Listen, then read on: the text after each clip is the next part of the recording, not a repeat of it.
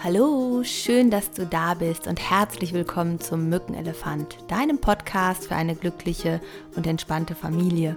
Mein Name ist Simone Kriebs und ich freue mich sehr, dass du wieder dabei bist zu einer weiteren Folge. Und auch an dieser Stelle nochmal ganz, ganz herzlichen Dank an all eure Empfehlungen, an eure Bewertung bei iTunes und für eure Kommentare und Mails.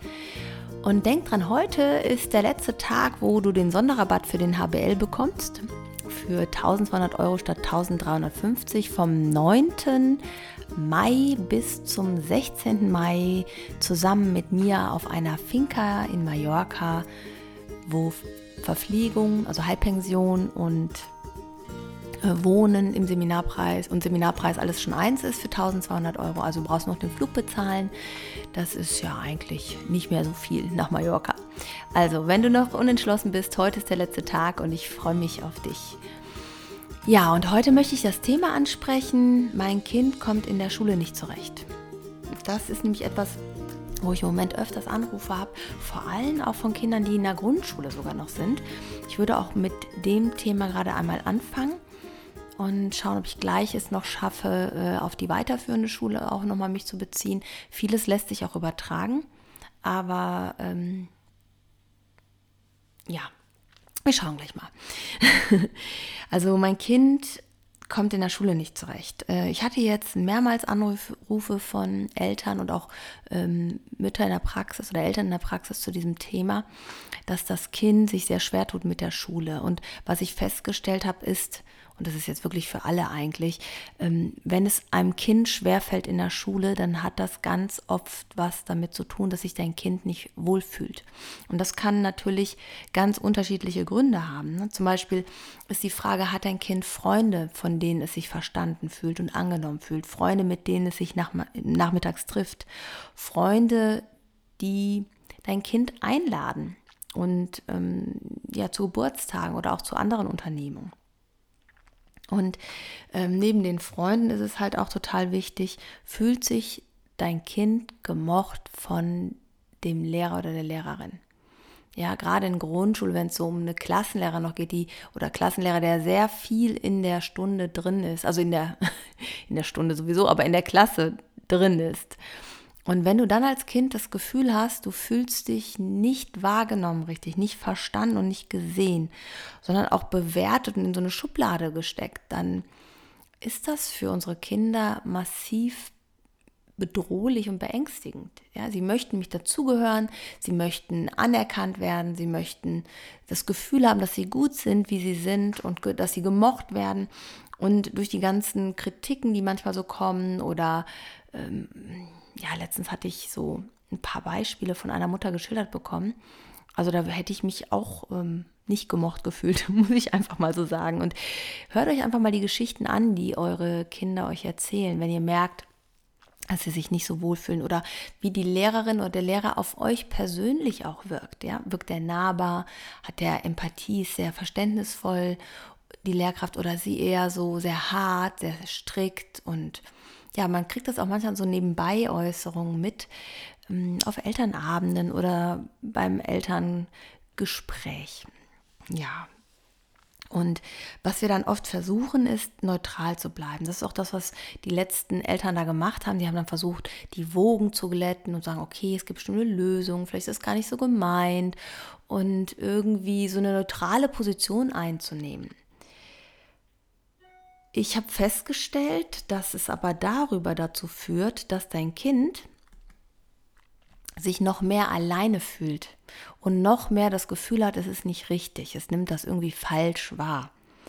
Und in dem Moment, wenn sich dein Kind alleine fühlt mit einer sehr belastenden Situation, wird die Belastung einfach nur größer, weil es das nicht teilen kann jetzt. Man sagt doch diesen schönen Spruch, geteiltes Leid ist halbes Leid. Und ich habe jetzt diese Eltern äh, ermutigt, ihr Kind zu bestärken, dass seine Gefühle richtig sind.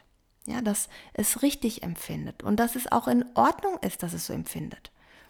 Und das ist da auch nicht, der ist böse und du bist lieb und du bist böse und sie ist lieb oder ne, der Lehrer ist lieb, sondern das ist einfach so Missverständnisse. Es gibt Missverständnisse, es gibt manchmal ähm, Menschen, mit denen man nicht so gut auskommt und es ist aber richtig, wie du fühlst und es auch zu bestärken, wenn du dich selber so fühlen würdest, über die Beispiele, die dein Kind dir nennt, zu sagen, ich würde mich auch so fühlen und ich denke, ich, ich möchte da ähm, einfach mit deiner Lehrerin mal sprechen.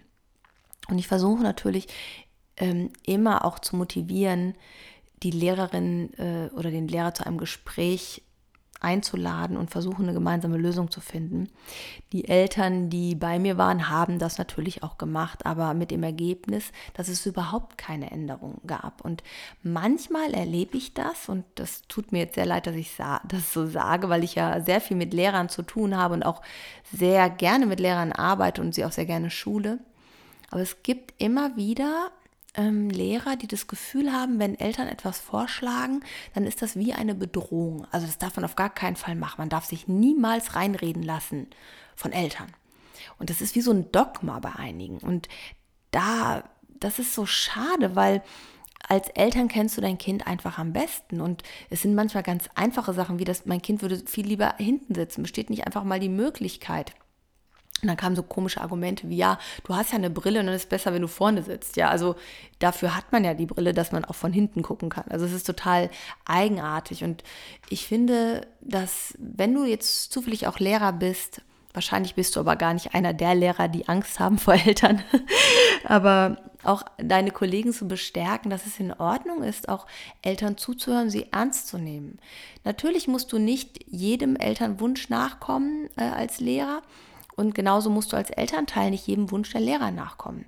Ihr seid zwei eigenständige Persönlichkeiten mit eigenen Herangehensweisen, mit eigenem Blickwinkel auf das Kind, auf dein Kind. Und in Schule wird sich dein Kind anders benehmen als zu Hause. Das ist einfach normal, weil es ein ganz anderer Kontext ist, ein ganz anderer Zusammenhang. Es ist eine ganz andere Dynamik und das ist auch in Ordnung. Aber wenn dein Kind sehr auffällig sich verhält, dann liegt es immer daran, dass sich dein Kind nicht wohlfühlt und es keine andere Art und Weise hat, sich zu helfen, als auffälliges Verhalten zu zeigen. Ähm, ja, vielleicht, wenn es schon länger irgendwie schwierig ist, auch mal so ein Gefühl dafür zu bekommen. Manchmal kriegt man ja was mit. Wie reden denn die anderen Eltern über dein Kind? Ja, also was, was für, für ein Gefühl wird dir da vermittelt? Ob gehört dein Kind wirklich dazu? Oder, also letztens sagte mir eine Mutter, über mein Kind wird immer über die dritte Person gesprochen von anderen Eltern. Ja, und das ist so, sie sagt, das fand ich so verletzend und ähm, hat mir auch irgendwie gezeigt, dass auch bei den anderen Eltern dieses Kind gar nicht akzeptiert ist. Und wie sollen die Kinder sich untereinander akzeptieren, wenn wir als Eltern noch nicht mal eine Toleranz und eine Akzeptanz schaffen? Ja, das ist natürlich total schwierig. Und dann möchte ich euch zu eins ermutigen. Also seid ehrlich zu eurem Kind, hört ihm zu, gesteht ihm ein, dass es sich so fühlt, dass das in Ordnung ist. Sagt, sagt ihm zum Beispiel, es tut mir leid, dass ich das nicht eher gemerkt habe, wie sehr dich die Situation bedrückt. Und es tut mir leid, dass ich immer versucht habe, eine Lösung zu finden, anstatt einfach nur mal dich in den Arm zu nehmen vielleicht. Also so bestärke es erstmal, gib ihm Kraft, gib ihm das Gefühl, du bist für dein Kind da, egal was ist.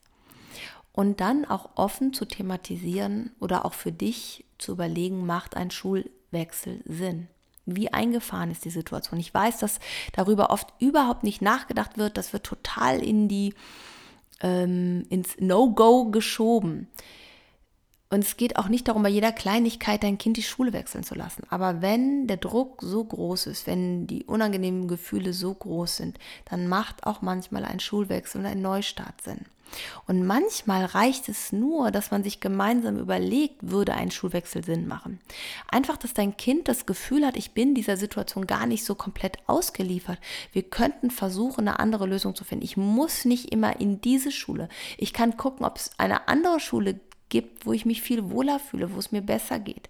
Natürlich hast du keine Garantie, aber oder und, wie auch immer man das äh, sehen möchte, es ist trotzdem so, dass es neu, Neustart alle Karten neu mischt.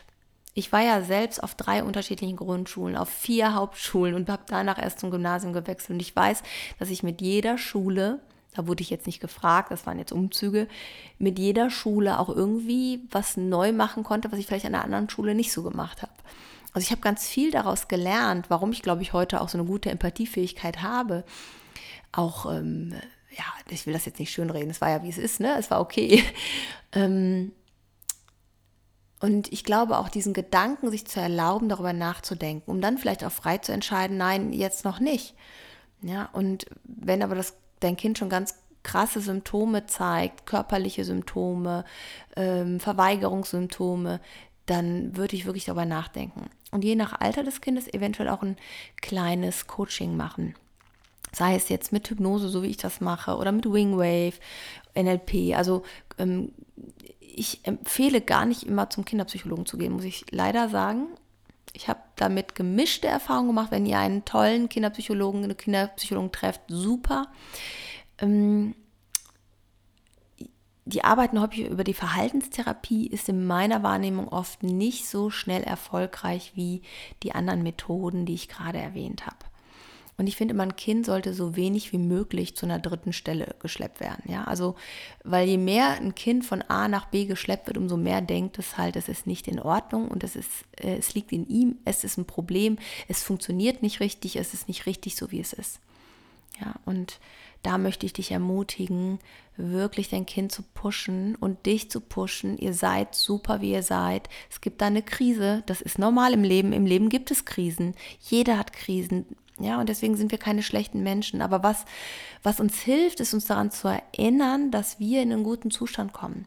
Dass wir wieder auftanken können. Und dein Kind halt genauso. Und dafür brauchst du das Gefühl, dass du zu ihm stehst. Ja, und dass es eine Lösung geben wird und dass du dich zum Teil auch um die Lösung kümmerst. Das kann dein Kind zum Teil nicht alleine machen. Ja, das sind so meine Gedanken zu dem Thema und ich würde mich total freuen, wenn du mir auf Instagram folgst und denk dran, Montag sind wir immer um 20 Uhr live, die Katja und ich und beantworten auch gerne Fragen. Katja ist selber Lehrerin und Mutter von fünf Kindern und wir haben uns überlegt, regelmäßig live zu gehen, ein bisschen aus unserem Leben zu erzählen und auch ähm, ja, spontan auf deine Fragen eingehen zu können. Ich freue mich, wenn wir uns da sehen und ich freue mich noch mehr, wenn wir uns auf Mallorca sehen zum HBL vom 9. bis 16. Mai. Und wenn das nicht äh, zeitlich klappt, haben wir auch noch einen Termin im Juli. Schau doch einfach mal ähm, auf unserer Homepage. Den Link verlinken wir dir natürlich unten. Und und ich freue mich, wenn du dann dabei bist und wir uns persönlich kennenlernen und eine Woche Zeit haben für intensiven Austausch, für Gespräche, für innere Arbeit und Zeit für dich, deinen Selbstwert zu stärken, dein Vertrauen in dich und dein Kind, um deine entspannte Familie zu gestalten und die Mama zu sein und der Mensch zu sein, der du sein möchtest. Fühl dich von ganzem Herzen umarmt und denk immer daran, du bist genau richtig für dein Kind und dein Kind ist genau richtig, so wie es ist. Ich freue mich, dich nächste Woche wieder hier begrüßen zu dürfen. Tschüss, deine Simone.